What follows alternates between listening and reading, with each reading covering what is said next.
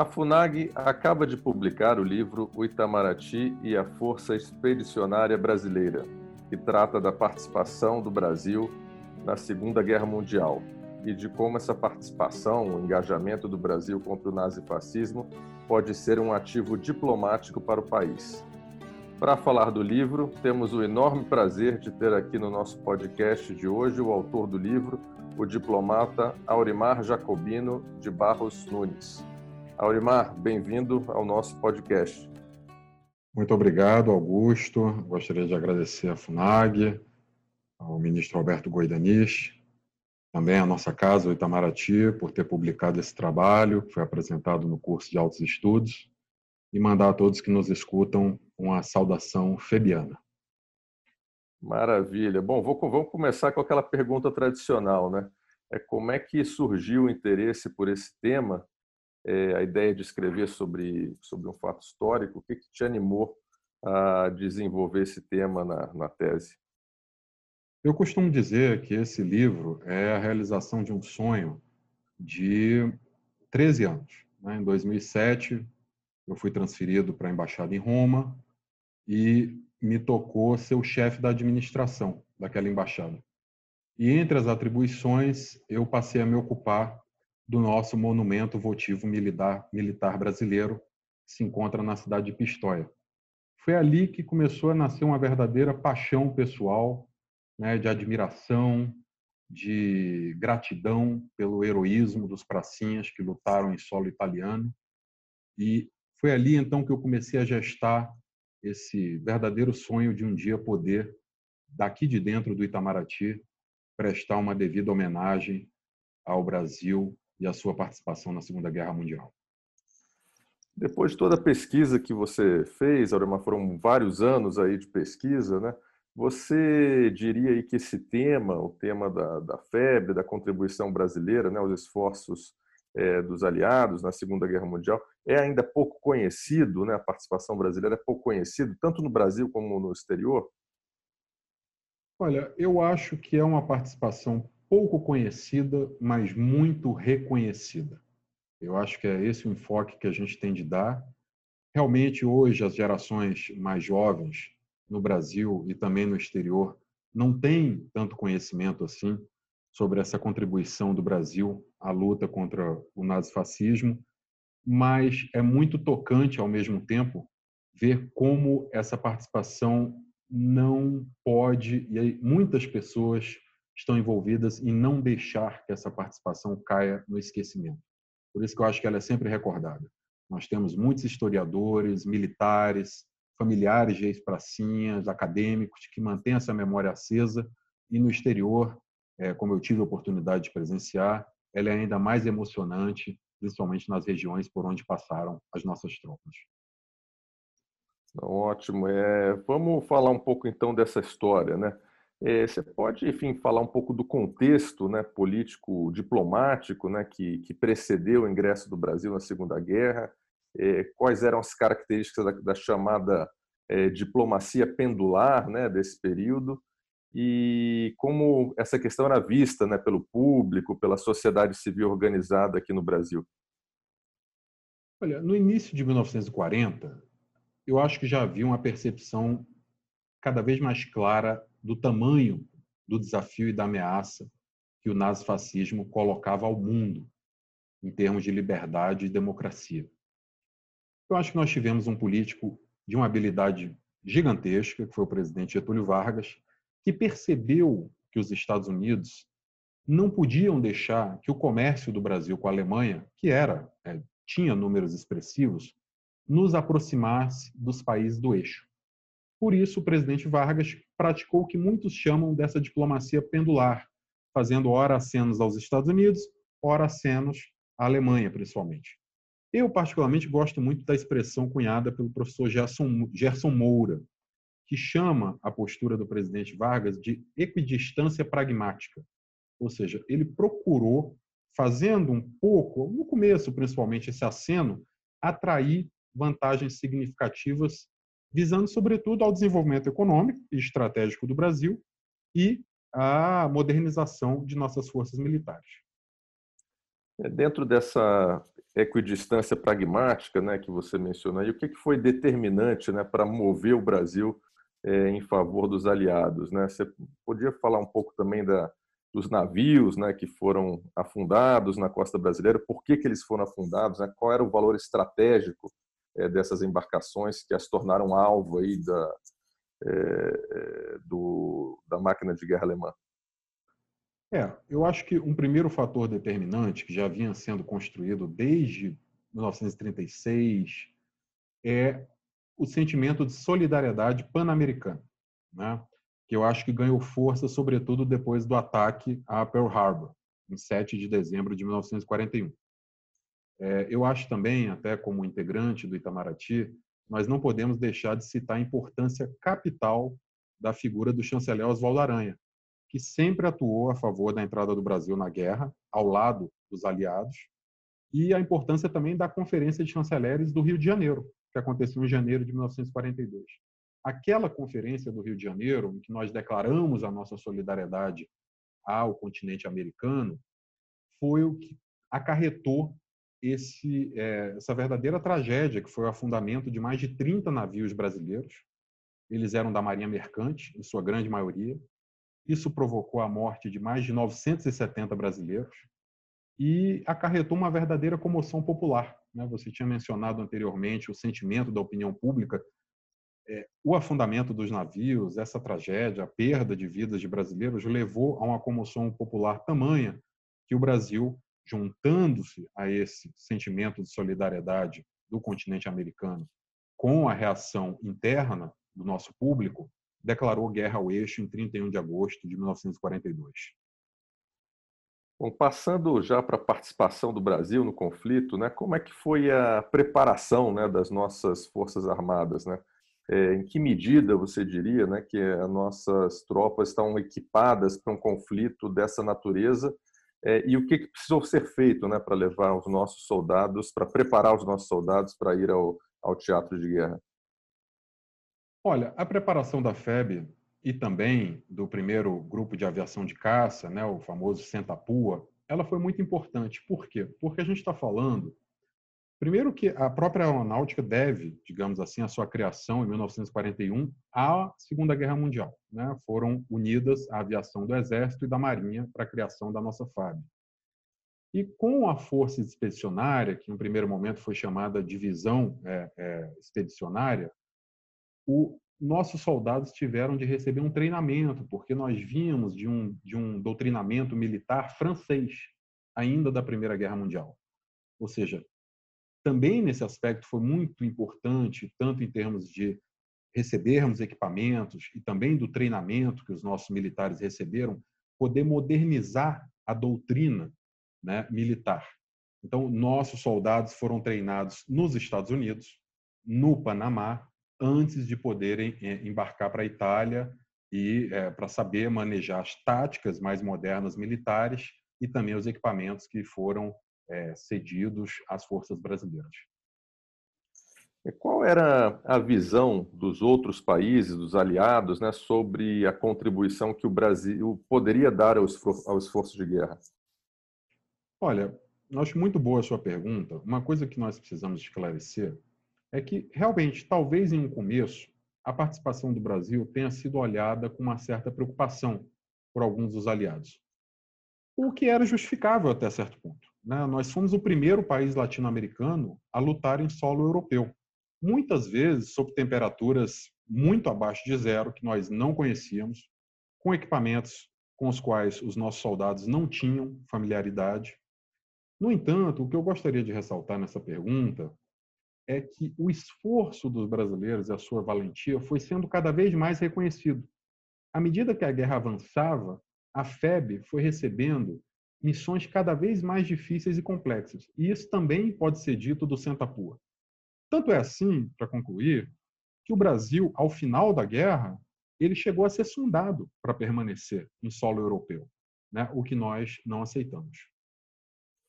Como é que foi o início do, do engajamento brasileiro, né? Foi em meados ali de 1944, né? Como é que começou nosso nosso participação na guerra?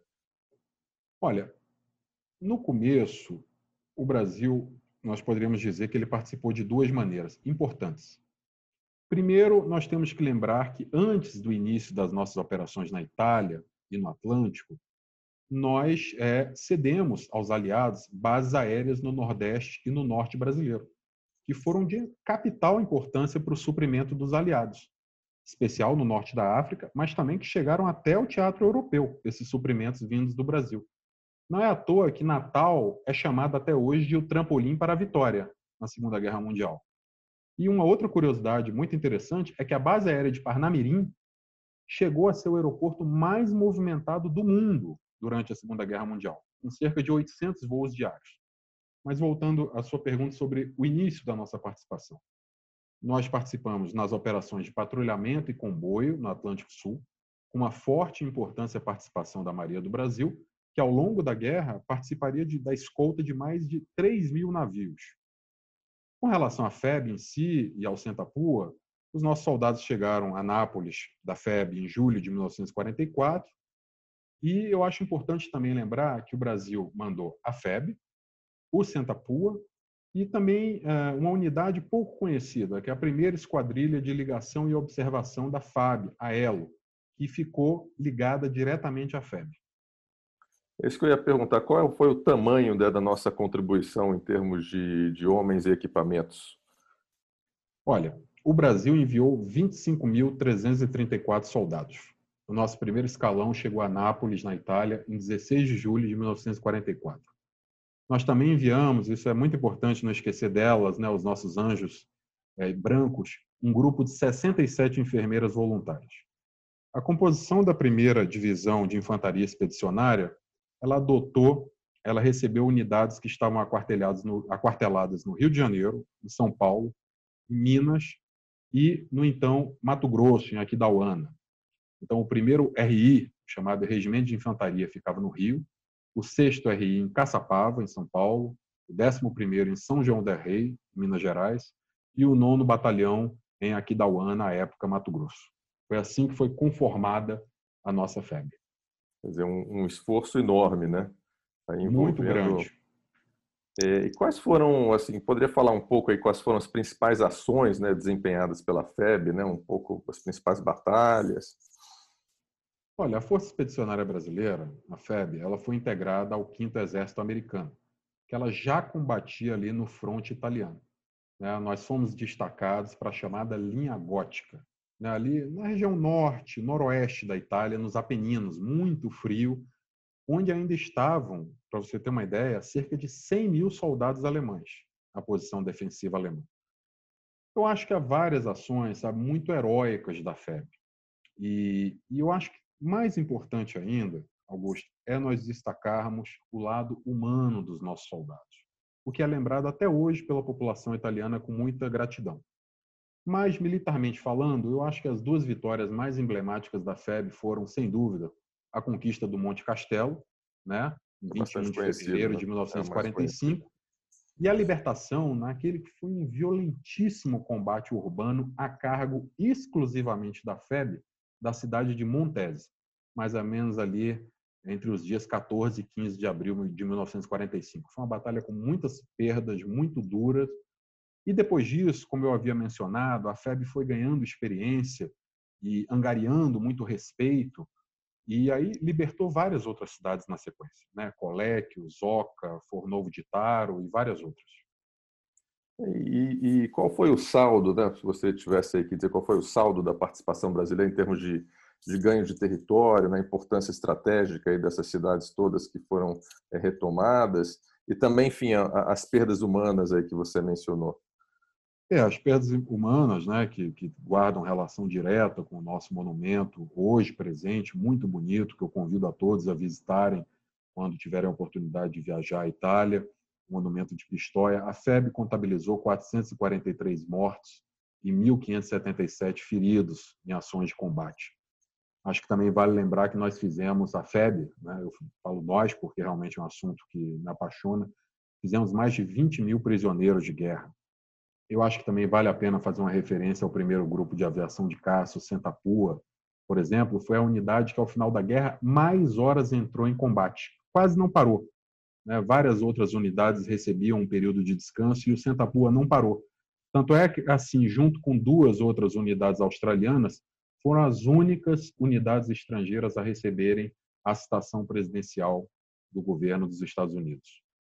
E quanto ao território, nós não ganhamos, pelo contrário, a FEB, com muita diplomacia, é, para citar um episódio, foi quem fez o exército francês devolver à Itália uma área, mais ou menos ali perto de Turim, chamado Vale de Susa, e os, sobre a qual os franceses haviam avançado cerca de 20 quilômetros ao final da guerra. E a nossa FEB ali, com muito diálogo, convenceu-os a retornar. Excelente. E como foi o retorno das tropas para o Brasil? Né? O, o heroísmo aí dos nossos, das nossas tropas foi imediatamente reconhecido aqui no Brasil? Qual foi a reação da sociedade? Olha, eu poderia dizer que o retorno ao Brasil foi, é, digamos, bonito e, em seguida, passou por um momento difícil. Eu acho que vale lembrar um belíssimo gesto de, de fraternidade entre países a FEB passou por Lisboa em 3 de setembro de 1945, onde foi aclamada em um desfile na capital portuguesa. Na volta ao Brasil, os nossos soldados foram recebidos com um belíssimo desfile na Avenida Rio Branco, veja só, o nome do nosso patrono no Itamaraty. E o próprio Sentapua também foi aclamado no Campo dos Afonsos, né? no Rio de Janeiro, pousando, fazendo é, uma demonstração ao regressar da guerra. Mas logo em seguida, eu acho que nós temos de, de reconhecer, nós vivíamos um período é, difícil, né, com o Estado Novo de Vargas, e com receio da repercussão trazida pela luta dos pracinhas a favor da democracia, o governo de então resolveu desmobilizar imediatamente a FEB. Né? Tanto é que vários de seus oficiais foram mandados para localidades bem é, distantes, né?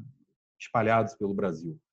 É, nas décadas seguintes, os ex-combatentes se sentiram abandonados, eu poderia dizer, mas isso foi sendo resgatado tanto pela criação das associações de ex-combatentes, como também pelas Forças Armadas. E a própria academia também se esforçou muito nesses últimos anos para resgatar, para louvar é, esse esforço feito pela FEB. É, com esse objetivo de resgatar e de fazer jus à entrega daqueles garotos né, que foram, é que hoje eu vejo com muita alegria um espírito muito mais ativo e muito mais forte de resgate é, da bravura da Força Expedicionária Brasileira. Essa é justamente a próxima pergunta que eu queria fazer. Como você avalia hoje o legado né, da, da febre, da participação brasileira na Segunda Guerra, né, o reconhecimento disso aqui, tanto no Brasil como no exterior, é, sobretudo na Itália, né, que você mencionou, e nos países ocidentais? O Brasil foi o único país latino-americano, acho que sempre é bom repetir, com todo respeito aos nossos demais irmãos latino-americanos, cada um com as suas circunstâncias, o único país latino-americano a mandar tropas à Europa para combater o nazifascismo. É um valor que nós precisamos sempre lembrar, né, o dessa defesa brasileira a favor da liberdade, naquele momento que é considerado de maior ameaça até hoje à paz mundial, ou seja, essa tradição a favor da liberdade, né, da paz do Brasil é muito importante que seja lembrada às demais nações. Eu acho que essa participação mostrou ao mundo também que uma nação do tamanho do Brasil não pode, nem deve nunca se alijar de participar ativamente dos grandes eventos que definem a história mundial. E, além disso, eu acho que é importante a gente lembrar o enorme capital humano né, de simpatia que até hoje permanece firme.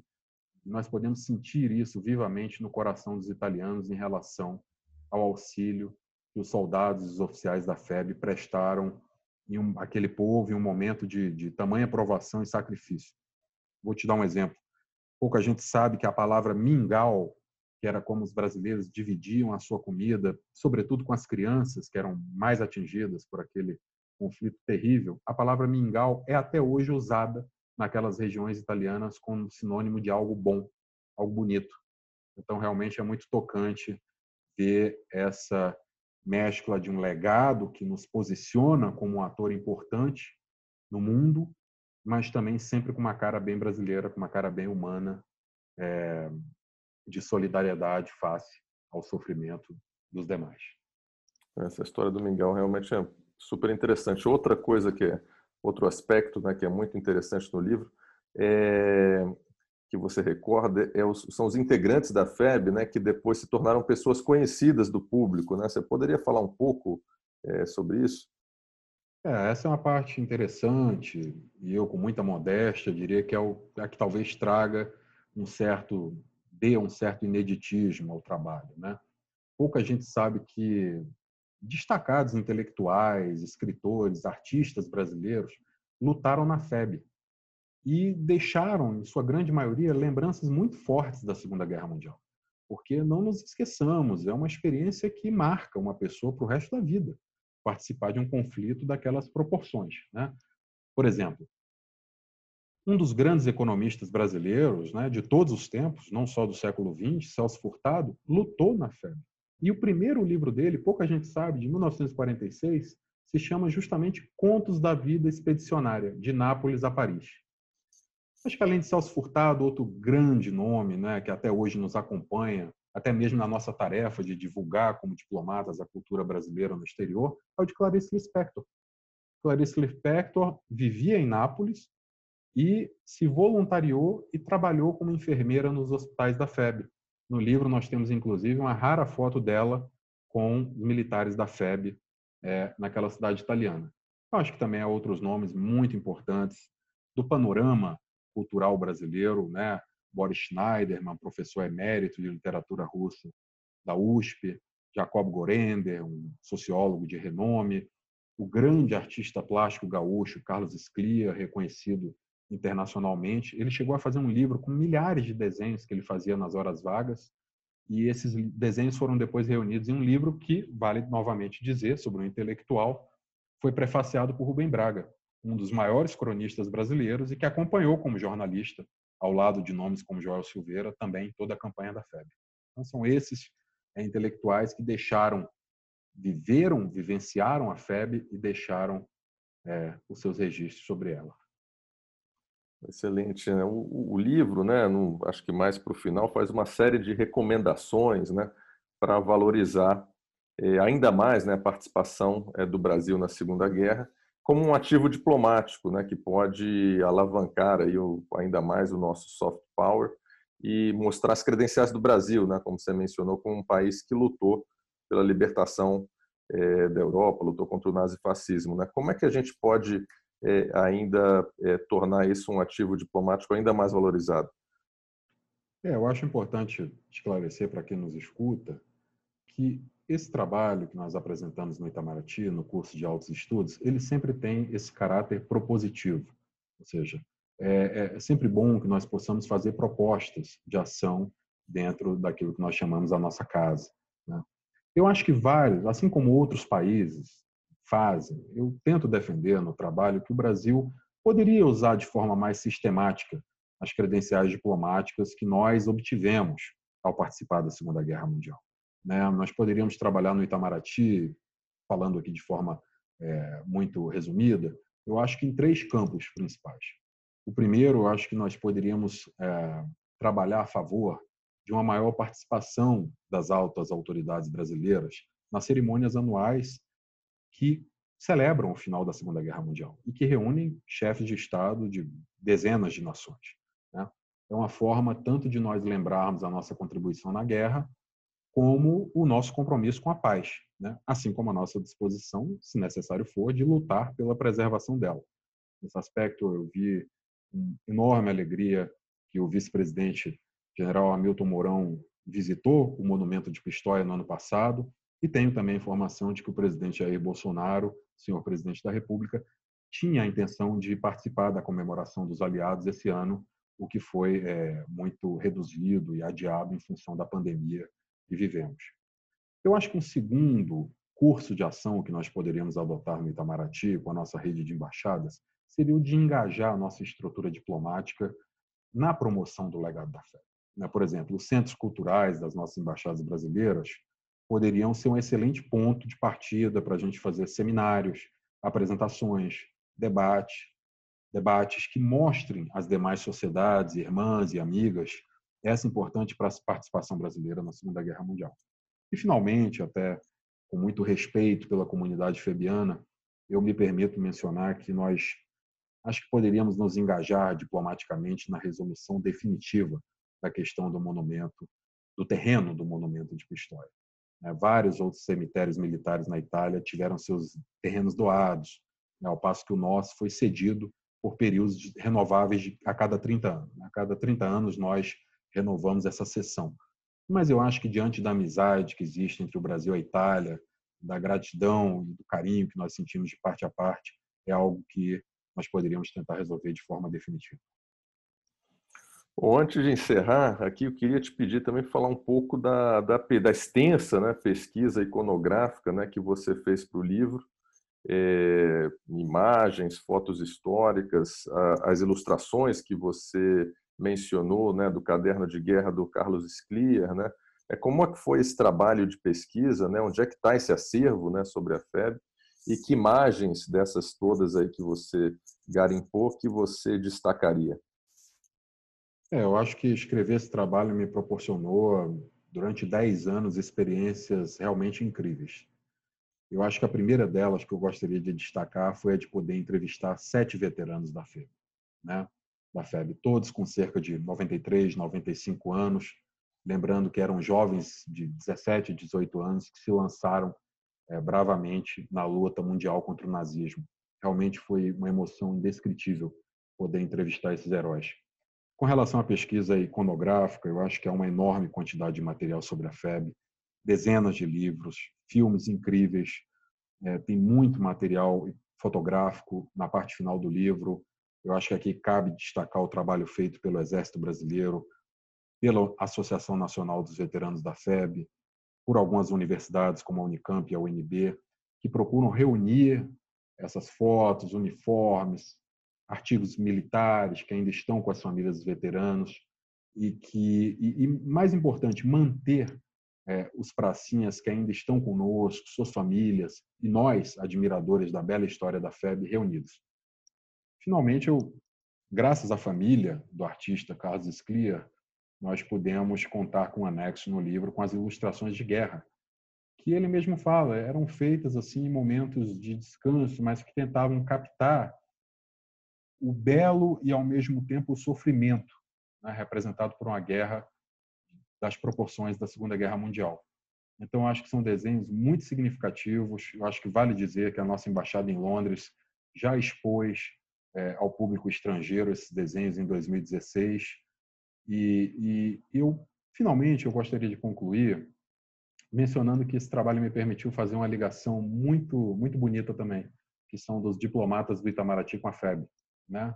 Muitos de nossos hoje embaixadores são filhos de veteranos da FEB, né? como é o caso, por exemplo, do nosso embaixador em Damasco, na Síria, Fábio Pitaluga, que é filho de um dos maiores heróis da FEB, General Plínio Pitaluga, e ele, o Fábio, prestou um emocionante depoimento que os leitores poderão encontrar no trabalho. Essas histórias aí certamente são um dos pontos fortes aí do, do livro, né? Aurimar, queria te agradecer muito, né? Te parabenizar de novo pela pesquisa, pelo livro, né? E agradecer muito a sua participação aqui no nosso podcast. Sou eu que agradeço, eu faço um convite a todos para que é, visitem o site da FUNAG, onde há um enorme acervo de livros para serem baixados gratuitamente sobre estes meu que eu tive o privilégio de escrever sobre a FEB, outros tantos sobre relações internacionais e diplomacia, e nesse caso específico, para que nós possamos dar o merecido destaque à história desses heróis brasileiros que foram até o outro lado do mundo lutar pela liberdade de que até hoje nós desfrutamos. Muito obrigado. Bom, excelente. O Aurimar já, já passou o recado, né? Queria lembrar a todos né, que o livro Itamaraty e a Força Expedicionária Brasileira, então, já está disponível para download gratuito né, na biblioteca virtual da FUNAG no www.funag.gov.br. Obrigado a todos e até a próxima. Acesse o canal da FUNAG no YouTube, www.youtube.com/funagbrasil. Lá você encontrará centenas de vídeos sobre política externa brasileira e relações internacionais. Acesse também a nossa biblioteca digital, com mais de 780 volumes para download gratuito, www.funag.gov.br/biblioteca. Acompanhe as atividades da Funag Brasil no Facebook, Twitter, Instagram e Flickr.